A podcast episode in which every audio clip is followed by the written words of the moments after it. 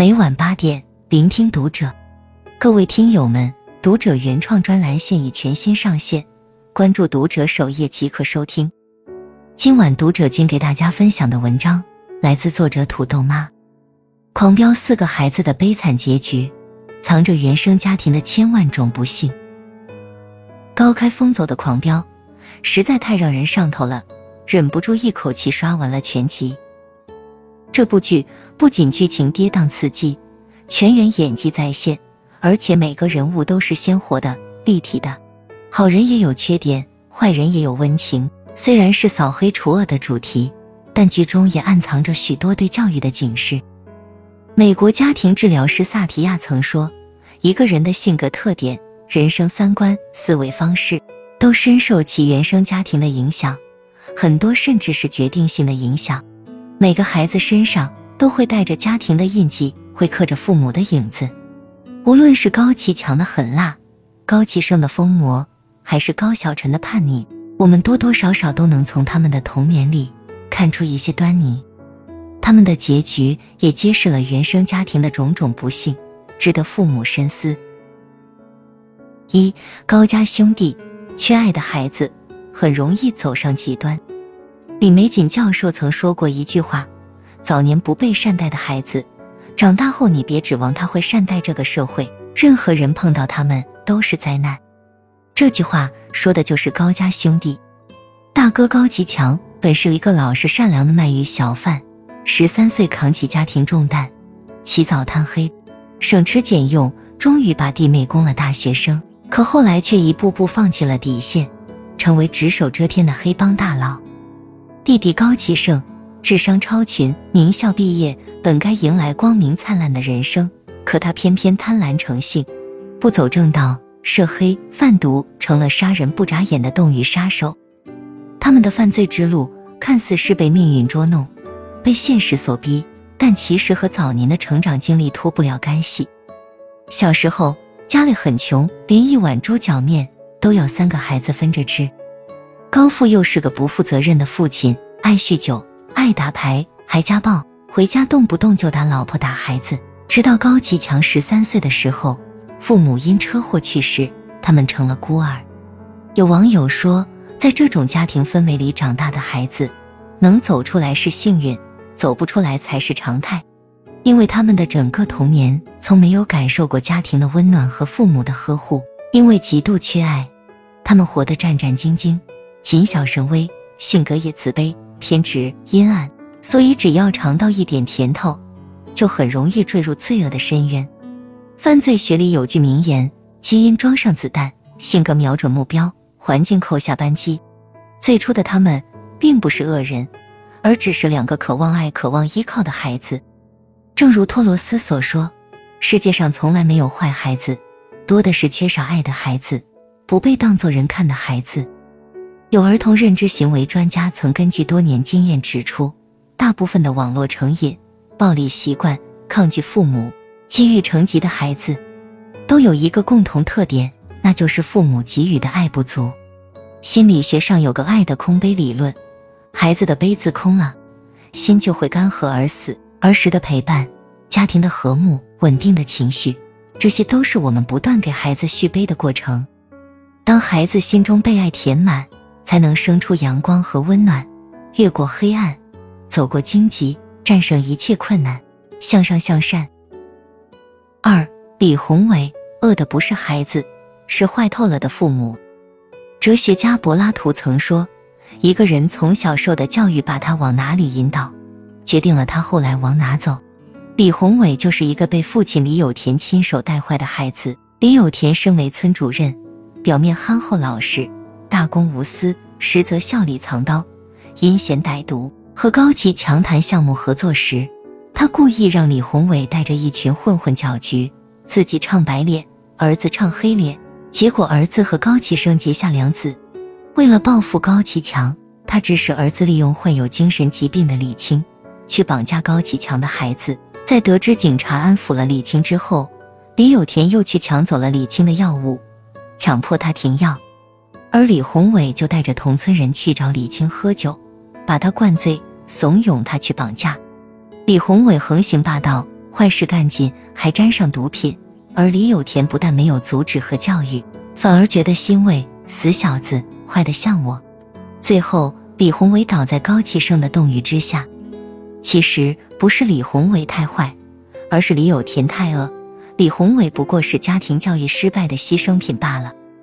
知乎大 V 亲却曾经说过一段话：每个孩子来到世上都是一张白纸，映射的是家庭的模样。他们没有道德的标尺，所有的行为准则都来自家庭的示范。没有天生就该善良的孩子，只有没有做好表率的大人。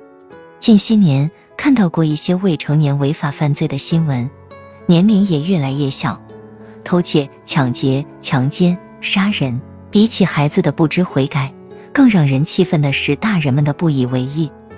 为了帮孩子开罪，他们满口谎言，妄图狡辩，拒不道歉和赔偿。孩子与恶的距离，中间隔的其实是父母。就像人民日报所说的，很多教育问题看似出在孩子身上，其实根在父母。你自私，孩子必定恶毒。你狡猾，孩子必定奸诈。如果自己就是不称职父母，又怎么要求孩子成为好孩子呢？三高晓晨把打压当教育，摧毁孩子一生。狂飙中最让人意外的角色是陈淑婷的儿子高晓晨。陈淑婷耗费心力、物力、财力去培养他，结果却把他养废了。最后，高晓晨因为寻衅滋事、抢劫犯罪被判了五年。回想陈淑婷的教育方式，他踩过最大的坑就是把打压当成了教育。他和儿子相处时总是暴躁易怒，动不动就发火，甚至动手打儿子。他把行走江湖的那份霸道和驯服小弟的那种强势，全都搬到了家里。儿子调皮捣蛋，他就用玩具砸他，逼着他道歉。儿子受了委屈，他没有安慰和共情，却呵斥他。屁大点事，有什么好哭的？儿子钢琴练得再好，在他眼里还是不行，练了一个月才练成这样，还有脸说，即使长大成人了，他还是会用数一、二、三的方式来驯服儿子。长此以往，高晓晨表面叛逆要强，实则自卑敏感。他不断犯错、闯祸，其实不过是想得到大人的关注和认可。他拼命想证明自己。所以才会去干一些蠢事、坏事，一步步走上了歪路。有研究证明，父母的讥讽、贬低和打压是直接导致孩子低自尊、不自信、不自爱的元凶。父母若总是习惯用严厉的手段去压制孩子，用恶毒的语言去贬损孩子，只会导致两种结果：孩子要么表现出极端的叛逆，要么直接被打趴下。一位网友曾经哭诉。自己这辈子都打算不结婚不生孩子了。从小到大，为了让他听话，父亲总是用“以后也指望不上你，再也不管你了”之类的话来激他。二年级被同学霸凌，父亲就骂他是窝囊废，还说他们为什么不打别人，光打你。被老师冤枉了，父亲根本就不听他解释，只想让他乖乖认错。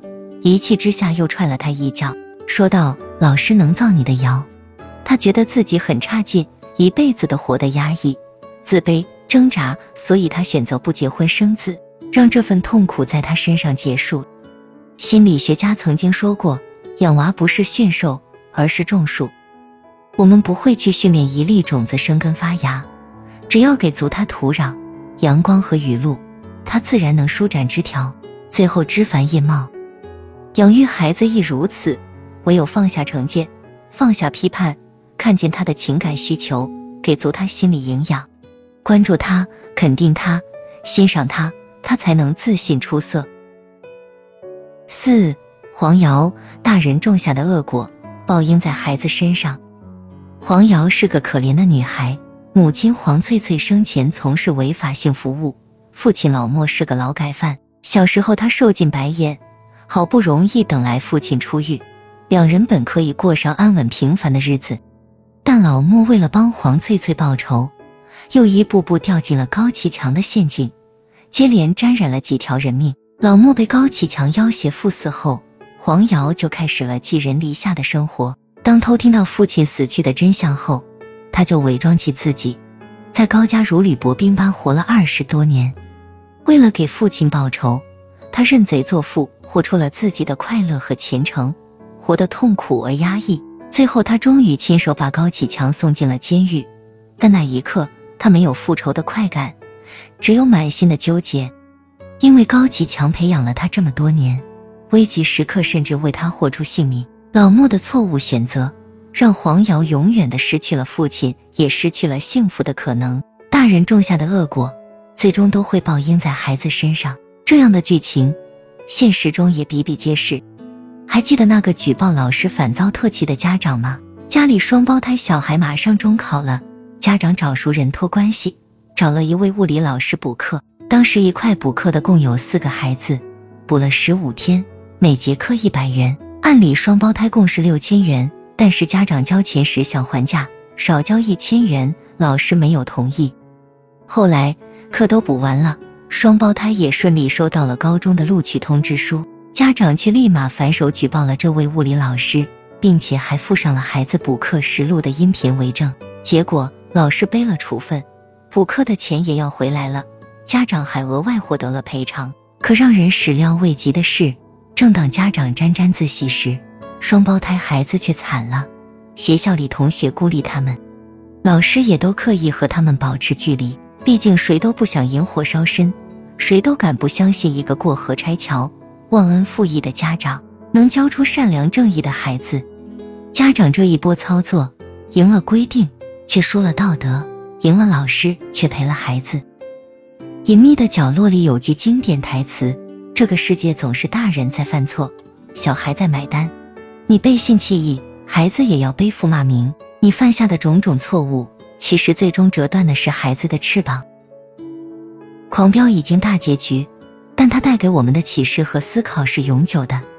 孩子成年后，种种被扭曲的思想和行为，其实早在儿时就埋下了深坑。为人父母是一场修行，我们就是孩子的原生家庭。我们的每一次思考、自省和成长，其实都是在给孩子种善因、修福报。愿所有孩子都能在爱和阳光下成长，守住善良，收获幸福。共勉。关注读者，感恩遇见。